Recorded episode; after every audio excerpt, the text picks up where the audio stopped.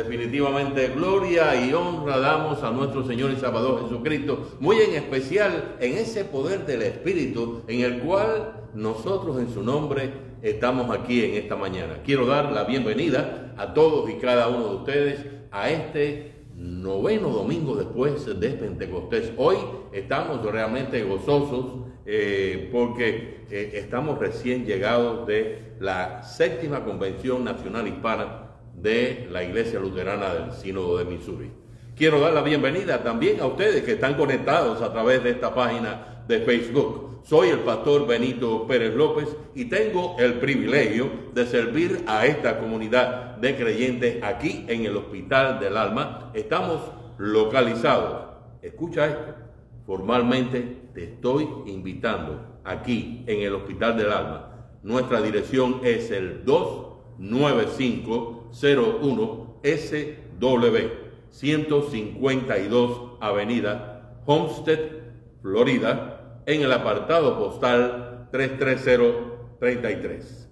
Mientras ustedes permanecen así de pie, voy a hacer lectura del Santo Evangelio para este noveno domingo de Pentecostés, tomado en San Lucas, en el capítulo 10, los versículos del 28 al 42 y dice así la santa palabra de Dios. Y le dijo Jesús, bien has respondido.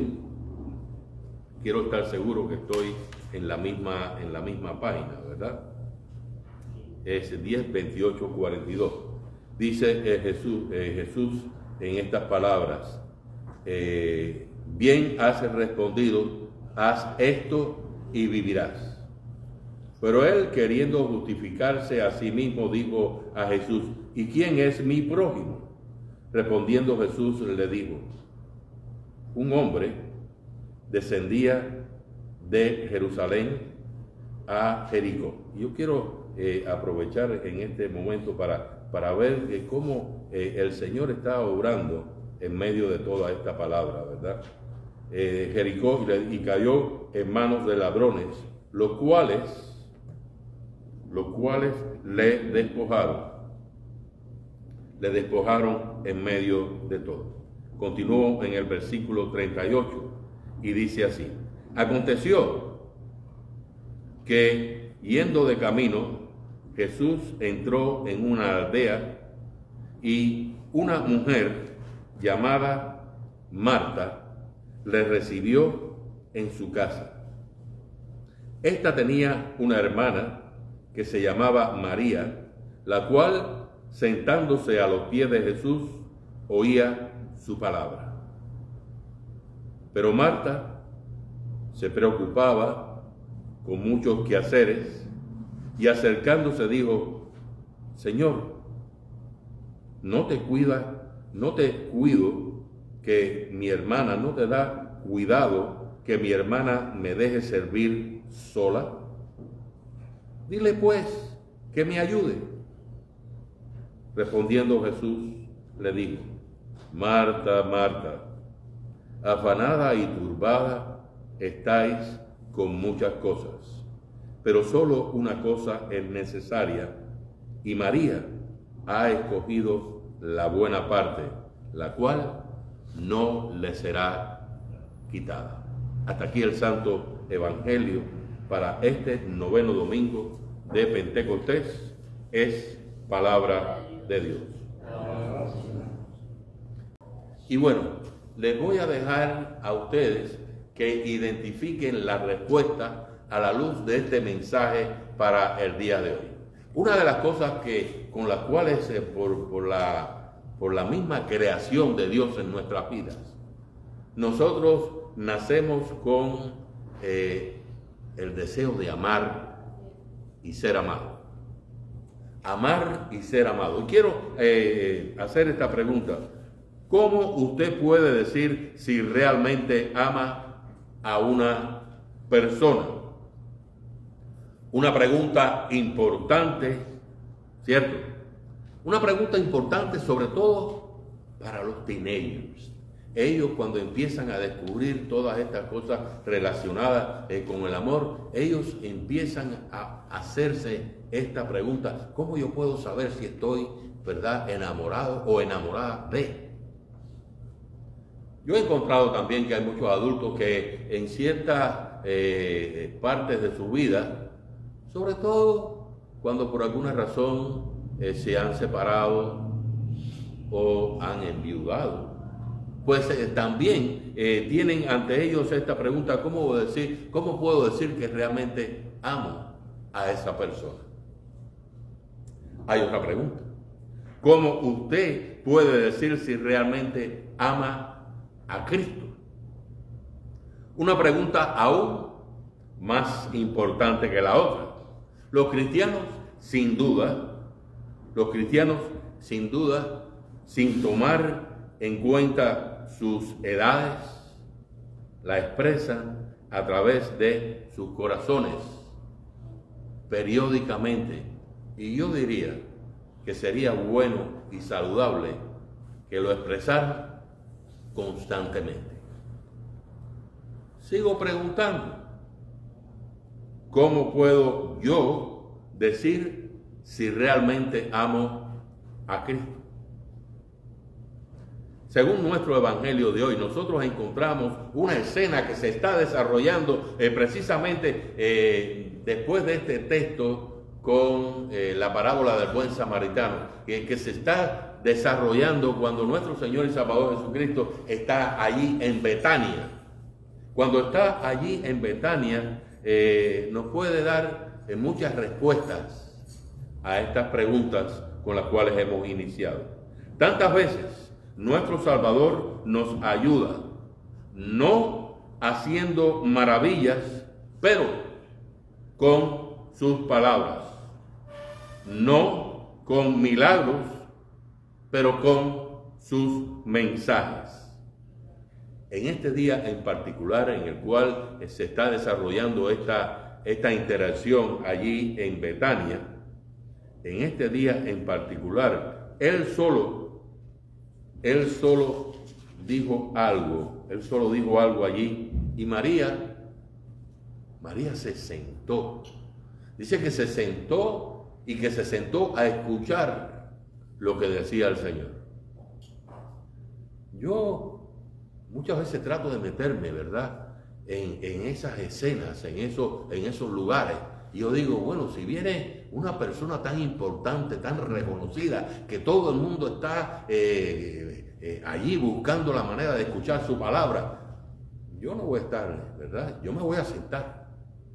Bueno, yo lo hago, no sé usted, espero, espero eh, que sí, pero María hizo precisamente eso. Ella se sentó, se sentó a los pies y decía eh, en, el estudio bíblico, se sentó y esa es la, postura de, un discípulo, ¿verdad? Pero Marta, Marta corrió a los quehaceres en la cocina y no estaba interesada. Este, este es el punto no estaba interesada en lo que estaba sucediendo. Cuando, no eh, cuando a menudo pedimos la intervención de nuestro Señor, cuando no tenemos trabajo, oramos y esperamos que el Señor nos tenga un mejor trabajo, con un mejor salario, con mejores compañeros y que esté más cerca de nuestra casa. Cuando nosotros estamos eh, con dificultades con nuestra salud, nosotros oramos y esperamos que como un rayo caiga, ¿verdad? Ahí la restauración de nuestra salud. Que si ¡pum! y ya oraste y ya salió eh, esa, esa enfermedad de ti. Cuando un huracán está acercándose a las costas de la Florida, ¿verdad? Oramos para que se desvíe para otro lugar. Esperamos que nuestro Señor cumpla con nuestra, con nuestra petición. Una y otra vez nosotros estamos buscando esa manera en la cual Dios responda a nuestras necesidades. Queremos su intervención intervención. Esta palabra alguna vez me causa intervención, viene de intervenir, queremos que Él intervenga, queremos sus milagros, pero la pregunta es, ¿qué hay de sus palabras, de sus mensajes? ¿Qué hay de sus palabras? ¿Qué hay de sus mensajes? En este momento en el cual nosotros estamos metidos en este texto de hoy, en este momento y en este lugar, nuestro Señor Jesucristo viene, viene precisamente a nosotros a ministrarnos, no con sus maravillas, pero con sus palabras, no con sus milagros, pero con su mensaje. Viene una y otra vez a nosotros en su palabra, porque su palabra son maravillas y sus mensajes son milagros.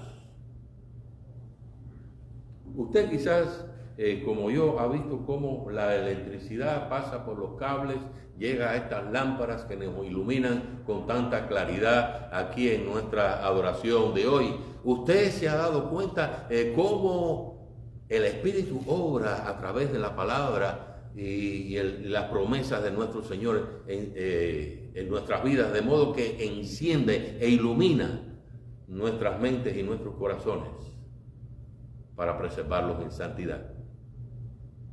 ¿Lo ha visto? El Señor obra de una manera muy especial a través de su palabra en nuestras vidas. Por la proclamación de la cruz, el consuelo de Cristo se experimenta, es experimentado en nosotros. Por la buena palabra del Evangelio, los dones, esto es importante, por la buena palabra del Evangelio, los dones espirituales son dados a nosotros. Por la palabra del Señor fueron hechos precisamente los cielos y la tierra. Y por la misma palabra nacieron los hijos de Dios. Nacieron los hijos de Dios por el poder de su palabra. Cristo preserva y sustenta a su pueblo una y otra vez por el poder de su palabra. Cuando nosotros, por ejemplo, por ejemplo vemos que nuestro Señor calma las tormentas con su palabra. Por su palabra, los pecados nuestros son perdonados. Por su palabra, nuestra fe es fortalecida por su palabra, corazones heridos son restaurados, son sanados por su palabra. Una y otra vez por el poder de su palabra, por el milagro de su palabra.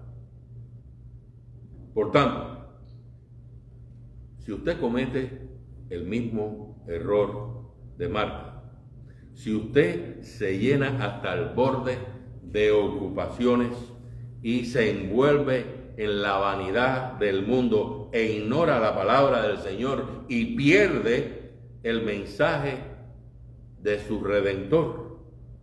Usted, bueno, voy a repetir lo que dije porque lo que viene es muy fuerte, ¿verdad? Por tanto, si usted comete el error de Marta, si usted se llena hasta el borde de ocupaciones y se envuelve en la vanidad del mundo e ignora la palabra del Salvador y pierde el mensaje del Redentor, usted será un perdedor. Así, un perdedor. Será un perdedor su fe se estará secando y su salvación se estará secando con ella. Pero si adoptas humildemente, bajo la guía del Espíritu Santo, la postura de María, si adoptas esa postura de María, si tú encuentras un lugar Y yo realmente eh, una y otra vez enfatizo la gran bendición que es de usted tener un lugar donde sea su santuario, donde usted esté en esa intimidad con Dios, donde usted reciba eh, precisamente en el poder de esa palabra, bajo la guía del Espíritu Santo, ese, ese mensaje, esa palabra de Dios hablándole a usted. Le digo algo, usted es un vencedor. Definitivamente usted es un vencedor y ese vencedor es el que una y otra vez eh, se levanta buscando la presencia y la palabra de Dios en su vida.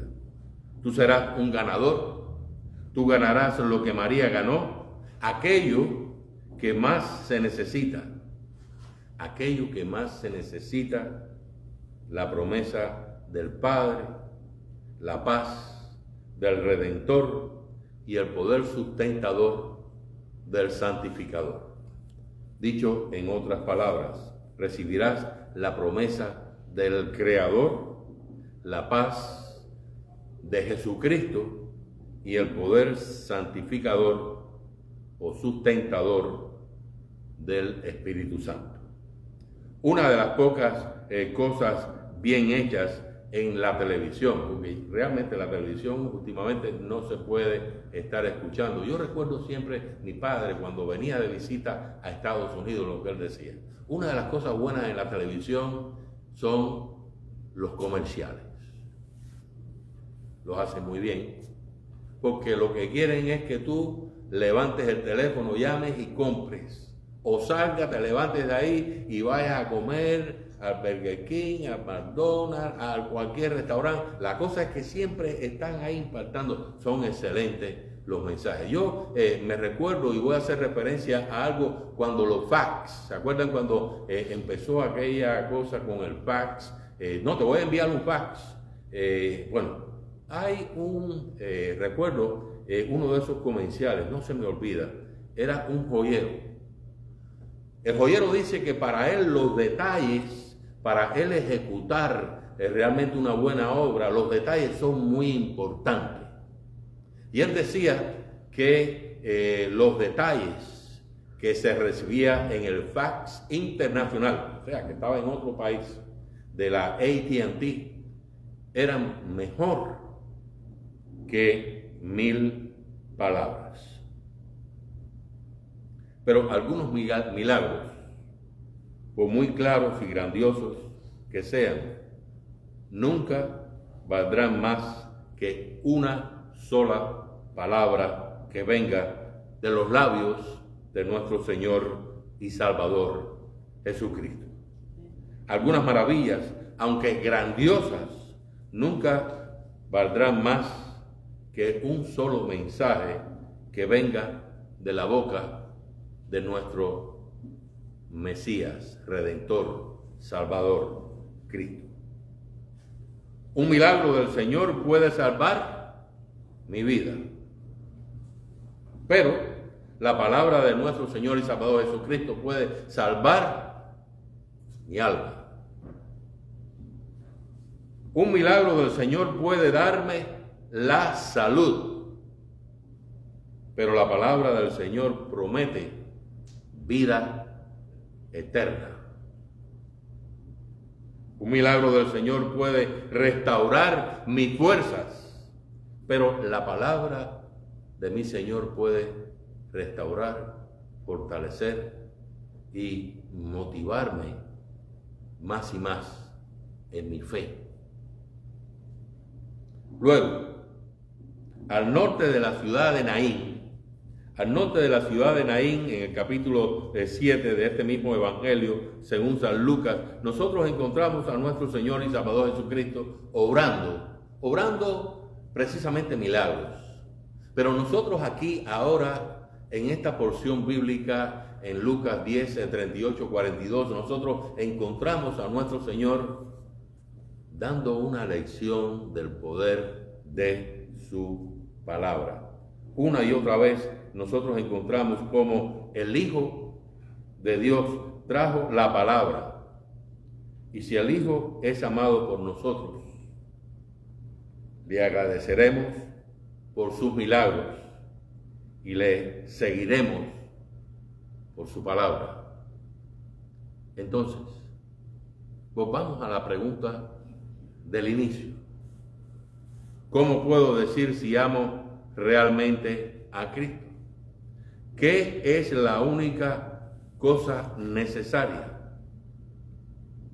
Tengo ante ustedes la llave.